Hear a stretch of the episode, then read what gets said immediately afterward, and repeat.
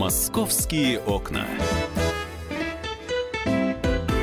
Итак, друзья, продолжается программа «Московские окна». Мы рассказываем не только о новостях свежих, которыми живет город. А впереди, кстати говоря, День города, и совсем немножко до него осталось, а еще фестиваль фейерверков в Москве. Но и существуют какие-то э, такие проблемы, которые, с одной стороны, являются вечными. Э, периодически для крупных городов существует проблема э, приезжих. И вот, э, пожалуйста, заголовок национальной диаспоры строят в Москве свой свой город. Какие национальные диаспоры и где этот город располагаются, сразу же ассоциации с Чайна-тауном, с гетто, э, американские фильмы 80-х годов. Александр Рогоза, специальный корреспондент Московского отдела «Комсомольской правды», с нами на прямой связи. Саш, приветствую. Да, доброе утро. А, про какие диаспоры идет речь? Скажи, пожалуйста. Ну, в том материале, который готовится к выпуску в ближайшие дни, мы рассматриваем э, приезжих из Киргизии. А, ну, очевидно, это не самая а, большая диаспора в Москве. Все-таки узбеков, таджиков чисто в численном э, отношении больше, но э, киргизской диаспоре удалось вот, создать ту самую свою собственную домашнюю инфраструктуру, зачастую невидимую самим москвичам, угу. в городе Москва. А, туда входит э, прежде всего большое количество а, чисто киргизских больниц, где все дешевле, чем э, в частных московских клиниках. Ну, я напомню, что медполисов у этих людей нет в основном, да, и они не имеют права получать бесплатные услуги в обычных больницах. Так вот, они э, теперь могут ходить в свои собственные больницы, где все дешевле. Врачи говорят на киргизском, не надо объяснять, там, что у тебя болит да, на, русский, на русском, которым они не владеют. А есть огромное количество кафе, более сотни э, различных кафе и ресторанов, куда ходят киргизы. Есть большое количество э, юридических консультаций, которые в том числе липовые документы клепают э, мигрантам. То есть ну, справки, по которым э, разве что там э, куда-то устроить ребенка можно, в том числе в школу, потому что школа не, не может проверить все документы. А Саша, а объясни, вот как, да. мне самое интересное, как можно а, знаешь, э, в Гарри Поттере был такой плащ-невидимка, да? Вот. Э, мантия, которой можно было укрыться, и тебя не видно. Но в многомиллионном городе, я понимаю, что все это похоже на большой муравейник, что можно затеряться. Но ведь эти клиники, эти э, магазины, эти специальные заведения, там, э, я не назову их ресторанами, так просто питейно-кофейные заведения, э, они существуют, мимо них мы проходим. И как можно это не замечать? А, мы замечаем, некоторые москвичи, думаю, даже, ну, кто живет рядом с такими клиниками, а, они ведь с вывесками в основном. То есть это легальные клиники. И другой вопрос, что там, например, могут э, работать некоторые специалисты, так скажем, которые не имеют права работать на территории России, но так как работают они только с киргизами, ну и никто их не проверяет, видимо. А мы их видим, э, например, э, почему мы начали вообще всю эту историю раскручивать. Несколько недель назад в центре Москвы, вот в одной из таких клиник погибла э, женщина, 39 лет, гражданка Киргизии. Ей делали там э, операцию по интимной пластике, что-то не так, пошло не так, она истекла кровью во время операции. Да-да-да, вот... мы рассказывали об этом в эфире, это стало известно, что, оказывается, это была клиника вот для местных, что называется. Да, да, и местные жители говорили о том, что, конечно, мы видели этот поток, и мы даже жаловались и вовсе не удивлены тем, что вот так все закончилось. Но самый важный вопрос, а, Миш, ты говорила о гетто. Все-таки в основном эксперты говорят, что Москве, в отличие от стран Европы или Штатов, не грозит вот такая географическая обособленность тех или иных народов. По одной простой причине.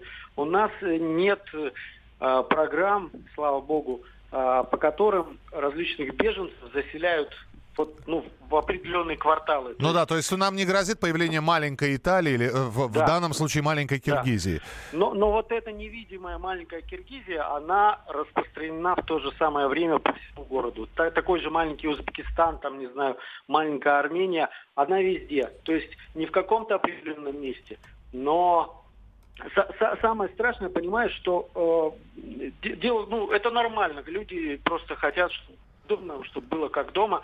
Но самое страшное, что это позволяет вот этим этническим группам, не входя не зная языка, не входя вот в такое тесное общение с русскими, с местными жителями, вот строить вот такие маленькие ну да, спокойно, спокойно существовать. Это, это пример района Брайтон-Бич, как, на котором, опять же, Соединенные Штаты Америки, в котором живут наши иммигранты, причем того еще первого поколения, а, и которые за пределы района фактически не выходят, им не нужно знание английского и прочее, прочее. Саш, с нетерпением дожидаемся материал тогда. Спасибо тебе большое, что был с нами в прямом эфире. Итак, национальные диаспоры строят в Москве свой город. Александр Рогоза. Материал появится на сайте «Комсомольской правды» правда, следите э, внимательно. Ну а мы продолжаем еще и следить за развитием истории с сестрами Хачатурян. Вот э, все подробности, опять же, прочитайте на сайте «Комсомольской правды». А у нас в эфире специальный корреспондент московского отдела Дина Карпицкая, которая следит за развитиями вот этого вот громкого дела убийства отца. Дина, я тебя приветствую. Да, привет. И новая привет. информация три сестры, оказывается, снимали на свои смартфоны побои, нанесенные отцом. Здесь э, да. позволь мне добавить капельку скепсиса в ту информацию, потому что и видео э, заретушированное немножечко, подправлено, но я понимаю, без, без каких-либо кровавых подробностей, в смысле, эти фотографии можно посмотреть на сайте «Комсомольской правды», но э, почему я сомневаюсь во всем? Я, я стараюсь сомневаться, я объясню сестры после того, как а, убили своего отца, э, на своих, в своих показаниях говорили о том, что отец пристально за ними следил, проверял их переписку и так далее и тому подобное. Неужели он не мог заметить, что девочки хранят эти фотографии у себя в телефонах? Ну, Миш, послушай, даже вот э, у меня есть телефон, iPhone, и есть такая функция, когда ты заходишь во второе меню, через калькулятор, например. Я не знаю, я сейчас предполагаю, что вот ну, спрятать можно, наверное, что-то в телефоне. Также я не могу ничего сказать о том, насколько пристально он смотрел в телефоны. И подростки сейчас делают огромное количество фотографий вообще. У меня дочь подросток, я знаю. Поэтому, ну, сомневаться тут мы можем. Не, ну угодно, да, но... можно, можно фотографии в конце концов отправлять в облако. Я понимаю, да, что это, что это возможно. И человек, который, может быть, не так сильно э, силен э, во всех этих техни- технических новинках, да, мог, да, мог бы да. их пропустить. Но тем не менее, вот когда ты видела эти фотографии, у тебя сразу э, не было в, в голове, что это могло быть подстроено, нет? Дина. Дина. Давайте мы вернем Дину. А, если вы не были на сайте «Комсомольской правды», зайдите, пожалуйста, на сайт э, комсомолки www.kp.ru. Вот там вот как раз а, подробности а, этой истории можно прочитать. И мы по-прежнему, более того, узнать, как наш корреспондент московского отдела съездил на могилу Михаила Хачатуряна, что он там увидел. Поэтому в раздел «Москва» обязательно зайдите. Ну и э, сразу несколько материалов на эту тему. Так вот, э, Дин, скажи, пожалуйста, когда ты увидела вот эти вот фотографии, э, ты сразу в них поверила? То есть не было мысли о том, что это может быть подделка? Нет, ну подделка это точно не похоже. Это может быть, возможно, снимки, сделанные после убийства Михаила уже, да, вот это вот возможно.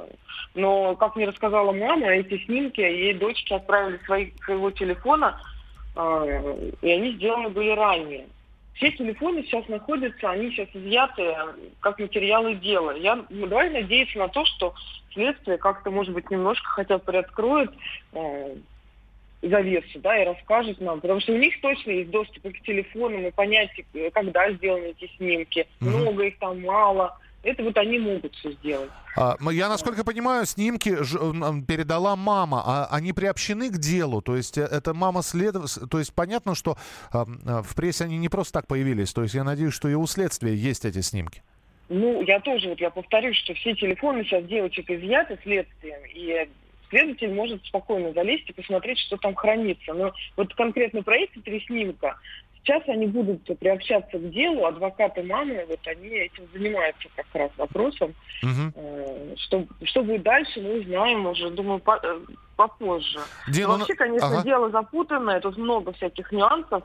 В частности, э, адвокаты ходатайствуют о том, чтобы провести отцу, вот этому погибшему Михаилу Хачатуряну, психическую и психиатрическую экспертизу. Оказывается, есть такие технологии, что посмертно исходя из выписок там, э, его медицинских карт, исходя из описания его поведения людьми различными, э, установить, что была за личность, были ли у него отклонения какие-либо, да. Угу. И, насколько я знаю, уже следствием даже установлен и факт того, что поведение его было аморальным. Понятно. И антисоциальным. Угу. То есть это уже в материалах дела вот точно есть. Вообще дело довольно закрытое, потому что оно касается несовершеннолетних, в первую очередь девочки, самой младшей сестре 17 лет – поэтому и э, судебные процессы будут не все, да, такие открытые. Дина, и... я понял, да. Извини, пожалуйста, просто 10 секунд остается. Спасибо тебе большое. Тогда следим за развитием событий, следим за историей сестер Хачатурян. А, заходите на сайт «Комсомольской правды», слушайте наши эфиры. Дина Карпицкая, специальный корреспондент московского отдела «Комсомольской правды», была в прямом эфире. «Московские окна».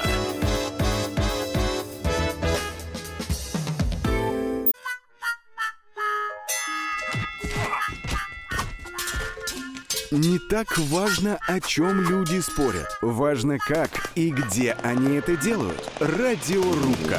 Самый беспощадный проект «Радио Комсомольская правда». По четвергам с 6 вечера по Москве.